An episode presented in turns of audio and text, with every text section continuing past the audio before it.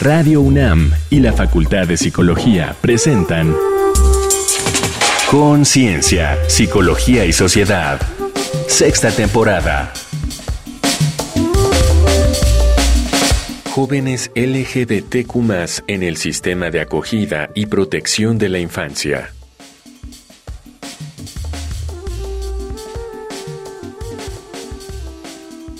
Bienvenidas, bienvenidos. Estamos en una nueva emisión de Conciencia, Psicología y Sociedad. Yo soy Berenice Camacho. Les saludo en representación de todo un equipo que está formado por la Facultad de Psicología, integrantes de la Facultad de Psicología y de esta emisora universitaria. Gracias por su escucha. Bienvenidos, bienvenidas a este espacio. Y saludo con mucho gusto a mi compañera en la conducción en esta ocasión. Es la doctora Cristina Pérez Agüero. Querida Cristina, buenas tardes, buenos días, ¿cómo estás? Hola Berenice, muy bien. Buenos días, buenas tardes. Aquí un gusto de saludarte y pues muchas gracias por este espacio nuevamente en Radio UNAM. Vamos a tener un tema muy interesante, jóvenes LGBT más en el sistema de acogida y protección de la infancia. Es el tema de esta ocasión que les recordamos ustedes podrán escuchar más adelante luego de la transmisión en las frecuencias del 96.1. Podrán escuchar en el repositorio sonoro radiopodcast.unam.mx esta y otras emisiones pasadas. Así es que empezamos. Durante la infancia y la adolescencia, todas y todos requerimos de un entorno seguro, con límites, afecto y protección para apoyar nuestro desarrollo como personas física y emocionalmente sanas. Lamentablemente, por diversas causas, hay niñas, niños y adolescentes que no pueden vivir con sus padres y en muchos países son criados en hogares o centros de sistemas de acogida y protección. En cuanto a género y sexualidad, por fortuna, cada vez comprobamos con más claridad que la paleta humana no es binaria, blanco y negro, sino mucho más rica y colorida. Llamamos orientación sexual a por cuál sexo sentimos atracción sexual o emocional. En la encuesta mundial Ipsos 2021 del orgullo LGBTQ+, 83% de las personas dijo sentir atracción solo o mayoritariamente por el sexo opuesto, 4% por ambos sexos por igual. 7% solo o mayormente por su mismo sexo y 6% dijo no saber o eligió no decirlo. También divergimos en identidad de género, es decir, si la percepción que la persona tiene de sí misma en cuanto a género coincide o no con el sexo asignado al nacer. Alguien transgénero se percibe e identifica con un sexo diferente al asignado. También hay variantes, en menor proporción, en características sexuales anatómicas y fisiológicas, por rasgos genéticos y distinto desarrollo. Orientación sexual, identidad de género y características sexuales varían y se combinan en diversas formas. Así, la orientación sexual e identidad de género individual resulta de una compleja combinación de factores genéticos, biológicos y ambientales. Son parte natural de la condición humana, no son trastornos mentales y no se pueden cambiar. La comunidad LGBTQ ha sido estudiada principalmente desde un enfoque de riesgo, centrado en afecciones como abuso de sustancias, ansiedad o depresión. La teoría del estrés minoritario explica cómo en poblaciones minorizadas las afectaciones a la salud física y mental derivan de estresores sociales crónicos, producto de la discriminación y violencias motivadas por sus expresiones sexuales. En los sistemas de acogida y protección, los jóvenes LGBTQ enfrentan una suma de condiciones adversas, incluida la experiencia de invisibilidad, Pese a estar sobre representados como población en los sistemas, sus profesionales no reconocen su presencia y a menudo son víctimas de bullying y violencias de pares y cuidadores. Desde el marco conceptual de la resiliencia, la capacidad para confrontar adversidades y pese a ellas alcanzar cierto bienestar, nuestro invitado de hoy ha estudiado las experiencias de estos jóvenes y los profesionales de dichos sistemas en dos países europeos.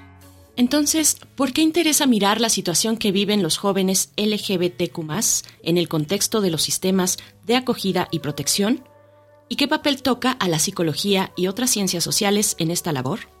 Para responder estas y otras preguntas nos acompaña Víctor Rodrigo González Álvarez, licenciado en Psicología por la UNAM y maestro en Epidemiología por la Universidad de Groningen, Países Bajos, donde estudia el doctorado.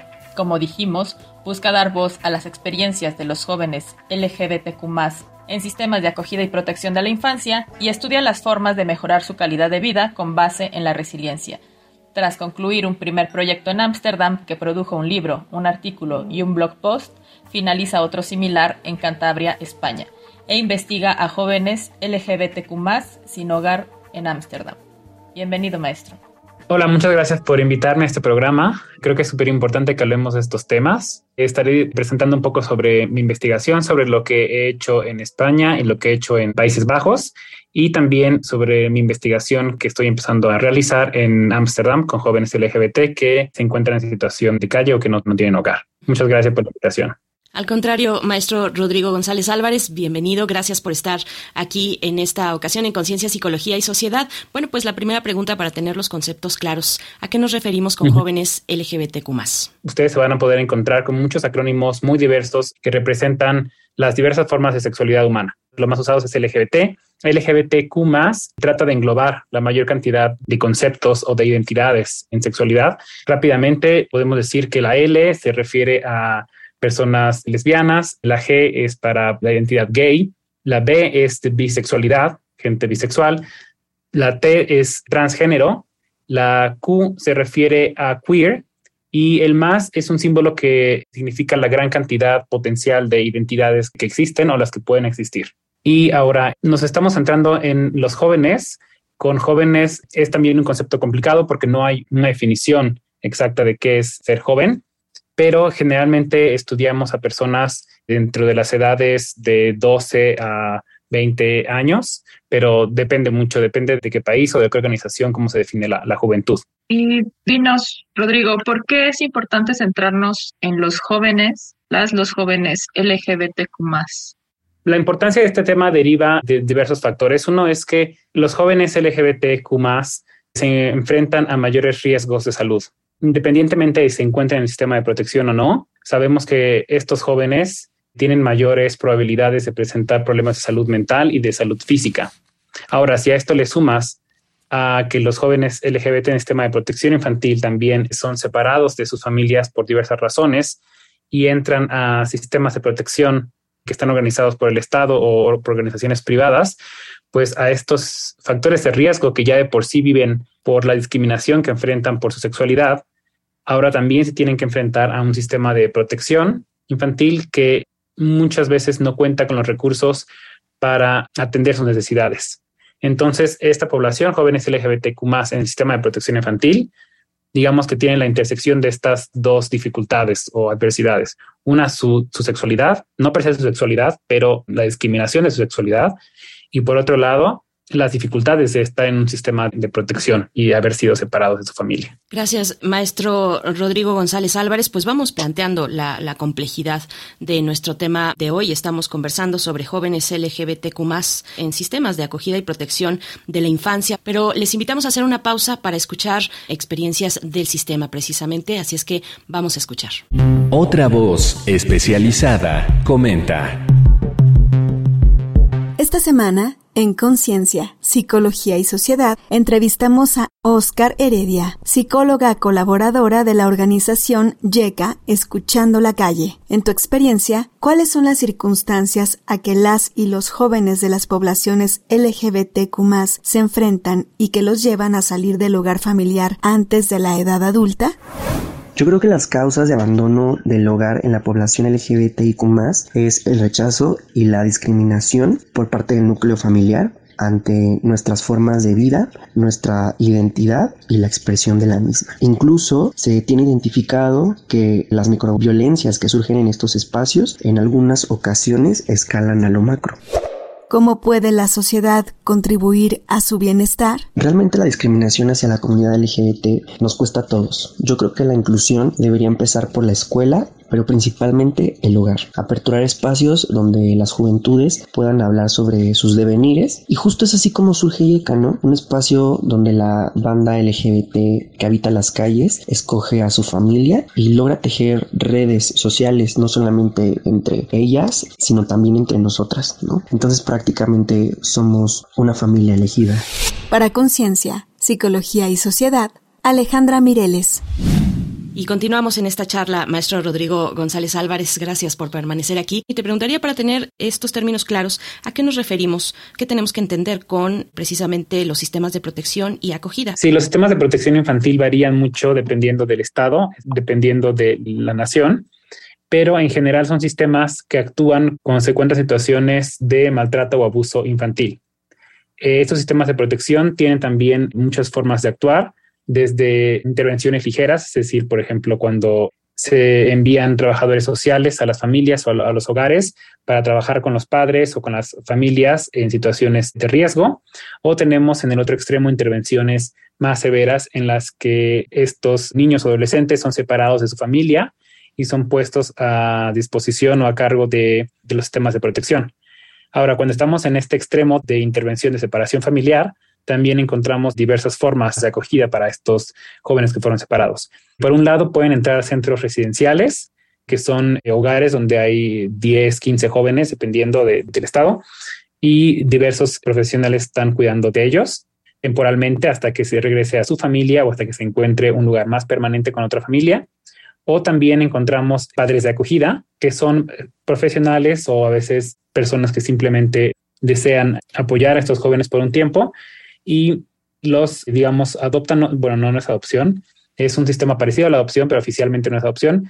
Y estos jóvenes viven con los padres de acogida por un tiempo en lo que los jóvenes se reintegran a su familia o hasta que cumplen la mayoría de edad y viven independientemente. Pues te pregunto, ¿cuáles son las principales experiencias de estos jóvenes LGBTQ en el sistema de acogida bueno, el sistema de protección tiene diferentes tipos, entonces podemos encontrarnos con centros residenciales donde viven más jóvenes a cargo de diversos cuidadores o nos encontramos con los padres de acogida, que son más similares a una familia en la que padres de acogida cuidan por un tiempo a estos jóvenes.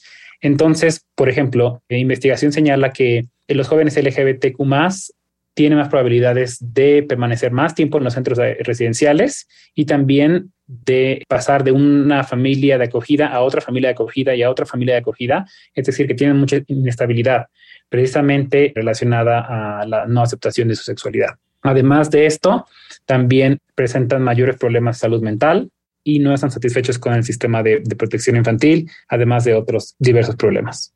Muy bien, Rodrigo. Y claro, nos hablas de estas partes de riesgo en su salud por la discriminación, pero cuéntanos, ¿qué factores promueven la resiliencia en los jóvenes LGBTQ en estos sistemas de acogida y protección de la infancia? Bueno, esto que les había comentado fue las adversidades que se han estado estudiando desde los 2000 hasta unos años recientemente, principalmente en Estados Unidos. Ya se empieza a hacer más investigación también en Europa, en otros países, muy poco a poco precisamente mi investigación de doctorado se ha centrado en los jóvenes LGBTQ, más en el sistema de protección, en Países Bajos, principalmente en el norte. Y yo más específicamente en mi investigación me he concentrado en su resiliencia. ¿Por qué? Porque ya se sabía bastante de todas las adversidades que esta comunidad sufre, que estos jóvenes llevan, pero creo que también era importante comenzar a estudiar su resiliencia. Y de esto no había mucha investigación algunos investigadores ya comenzaban a hablar de la resiliencia de estos jóvenes, pero realmente no había formalmente estudios sobre esto. Entonces, a mí me pareció fundamental que se comenzara a hacer formalmente la investigación. Y hace unos años, el año pasado, publicamos un artículo de investigación sobre su resiliencia.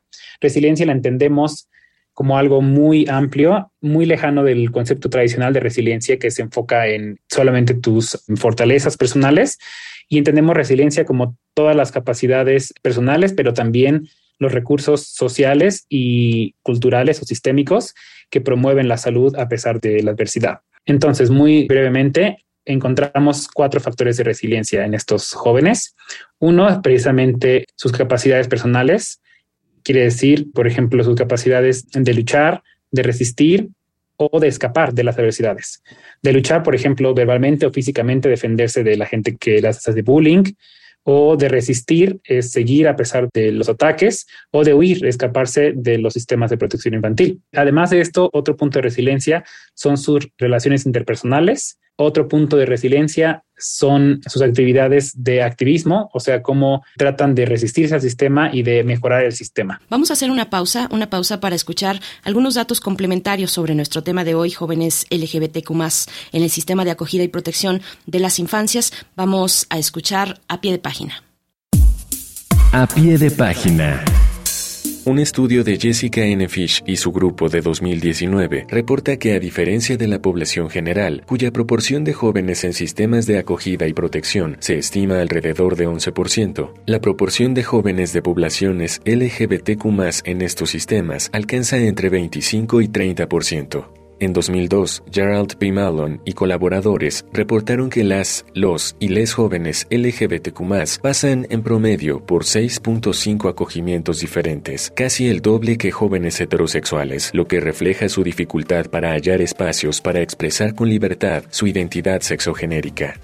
En 2009, 44% de los jóvenes LGBTQ mencionaron Caitlin Ryan y Rafael Díaz que su orientación sexual e identidad de género les causaron problemas familiares, lo que generó su ingreso en el sistema de acogida y protección.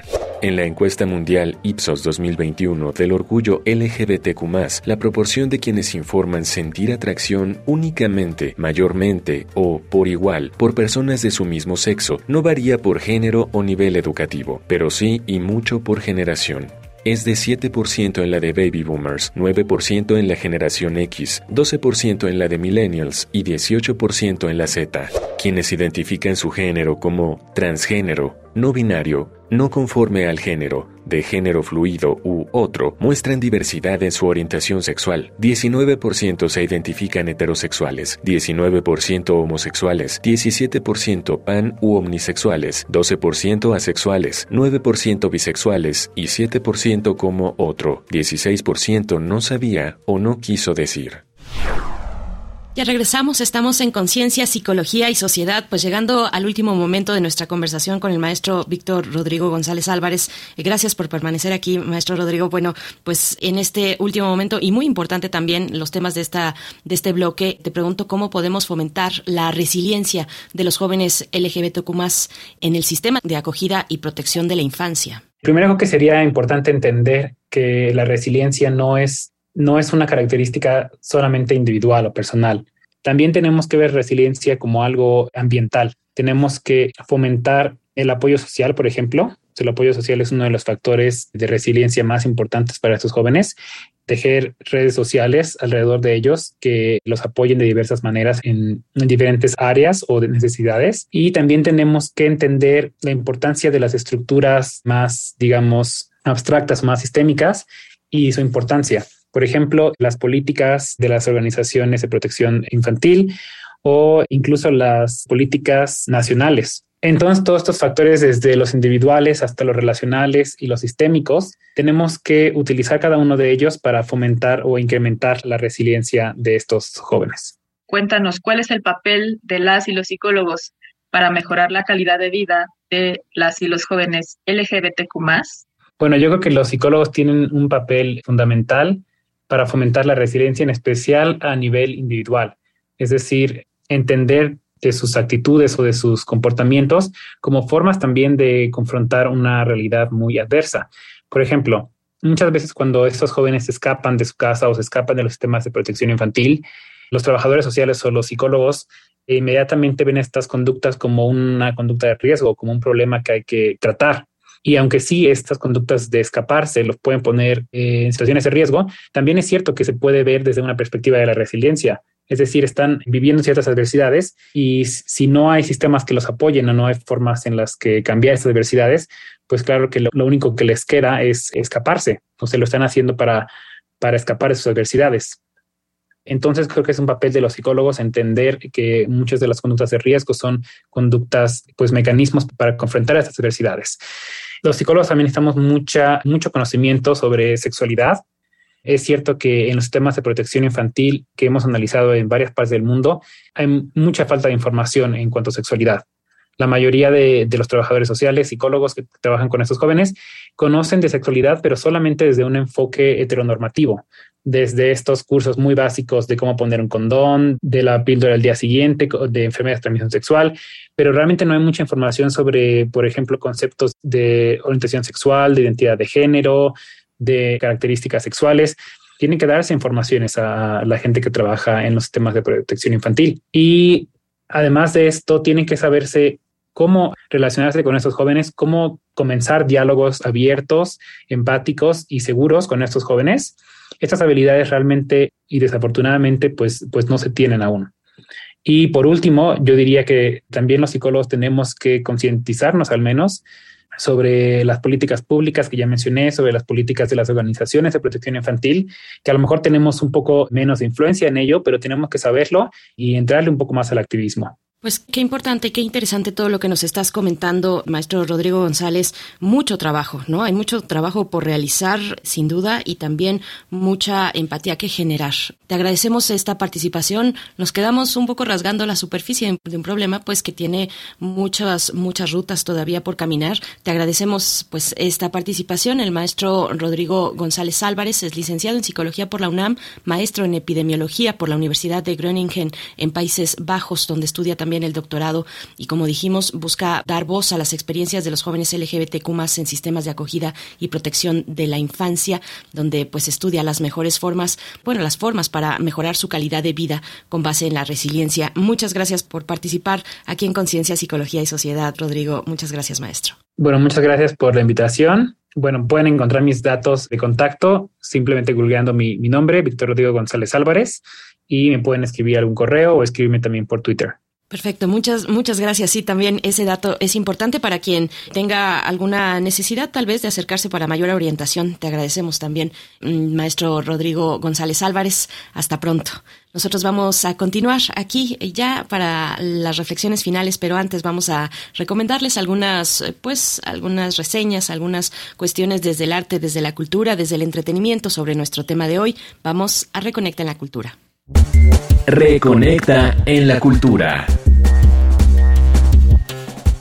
No estamos tan bien. Nacer, crecer y vivir fuera de la norma en España, de Rubén Serrano, nos adentra en distintos testimonios y experiencias de lo que representa ser queer en la España actual en espacios diversos, escuela, oficina, juzgados, la calle o el hogar, que para sus protagonistas siguen juzgando sus expresiones de género, amor y sexualidad. Lo hallas bajo el sello Temas de hoy. Andrea Avilés y Lázaro Mauricio Ayala coordinaron Violencia Escolar contra Estudiantes LGBT en México para la Comisión Nacional de los Derechos Humanos, una amplia mirada con abundantes datos de la discriminación. Por ejemplo, 55% de estudiantes LGBTQ sentía inseguridad en su centro de estudios por su orientación sexual. Descárgalo gratuitamente en Internet. A quienes leen en inglés les sugerimos una obra fundamental de Gerald P. Malone, LGBTQ Youth Issues, A Practical Guide for Youth Workers Serving Lesbian, Gay, Bisexual, Transgender and Questioning Youth, Asuntos de la Juventud LGBTQ, guía práctica para quienes trabajan con jóvenes y atienden juventudes lesbianas, gays, bisexuales, transgénero y con dudas, con lo más reciente en investigación y práctica clínica para enfrentar los desafíos en las familias, la escuela o en la comunidad en general. Lo edita la Child Welfare League of America. Prepara palomitas y disfruta de una buena serie. Sex Education es una serie británica de comedia dirigida por Laurie Nunn. Otis, un joven inseguro, ambivalente sobre el sexo, aprovecha que su madre es sexóloga y responde cualquier duda sobre sexo, a tal punto que abre una consultoría sexual y orienta a las y los compañeros para trabajar sus problemas en el tema. Con tres temporadas de ocho episodios cada una, al tiempo que ríes, conocerás qué historias aquejan a las y los jóvenes de hoy sobre cómo manejar su vida sexual. La puedes ver en Netflix. Otra serie cómica romántica en la misma plataforma es Heartstopper adaptada y dirigida por Alice Ousman a partir de su propia novela gráfica y webcómic. Charlie, un nervioso y abiertamente gay adolescente, se enamora de Nick, su nuevo compañero de banca, un alegre jugador de rugby de buen corazón. Para Rebecca Nicholson de The Guardian, posiblemente la serie más adorable de la televisión, indescriptiblemente tierna y sana, deja la sensación de estar en el extremo receptor de un fuerte abrazo. Estas fueron las recomendaciones de la semana. Te dejamos con el tema Born This Way de la cantautora estadounidense Lady Gaga. She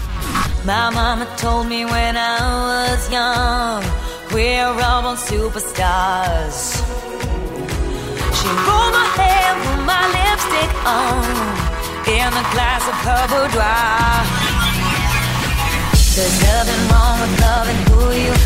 she said, made you perfect,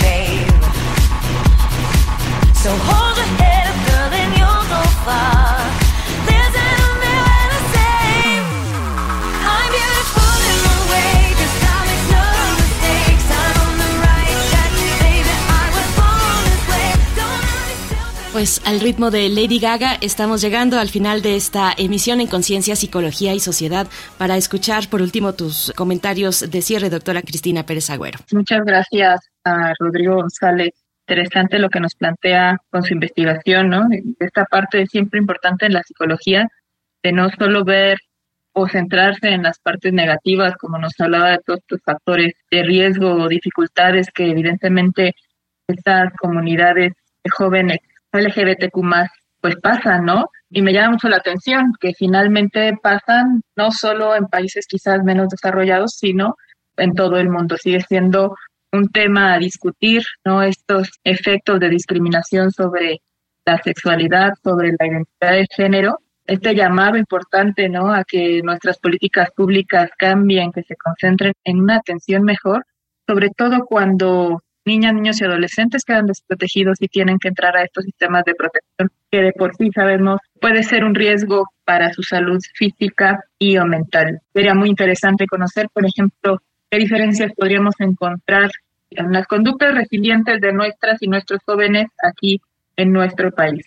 Y finalmente esto que nos, nos enfatiza muy, muy importante, ¿no? De no solo dejarle la resiliencia a la persona que está sufriendo o que pasa por algún acto complicado, complejo en su vida, sino también esta parte muy importante del factor ambiental, como el apoyo social, cómo vamos a fomentar el bienestar de nuestras jóvenes y nosotras, nosotros como psicólogos, pues informarnos, ¿no? En estos temas que si bien parecen estar en una agenda diaria, a veces nos cuesta mucho trabajo entenderlo. Entonces creo que es un es una pauta que incluso desde la academia, que ya se empezó con algunas cuestiones de género, pero que se tendría también considerar estas partes importantes de género para que los, las psicólogas podamos brindar una mejor atención a los pacientes. Muchas gracias, Bere. Un gusto compartir como siempre contigo. Al contrario, doctora Cristina Pérez Agüero, siempre, siempre es un, un, placer estar contigo en la conducción y bueno, también en estos comentarios de cierre. Nos estamos despidiendo ya de Conciencia, Psicología y Sociedad. Les invitamos a permanecer aquí en Radio UNAM. Se despide de ustedes Berenice Camacho en nombre de todo este equipo. Nos encontramos en la próxima ocasión. Hasta pronto. Radio UNAM y la Facultad de Psicología de la UNAM presentaron Conciencia, Psicología y Sociedad. En la realización de este programa participaron Marco Lubián y Alejandra Mireles, locución. Guionista, Virginia Sánchez. Asistente de investigación, Paola Rivera. Carolina Cortés, asistente de producción. Augusto García Rubio, vinculación e información. Producción, Frida Saldívar.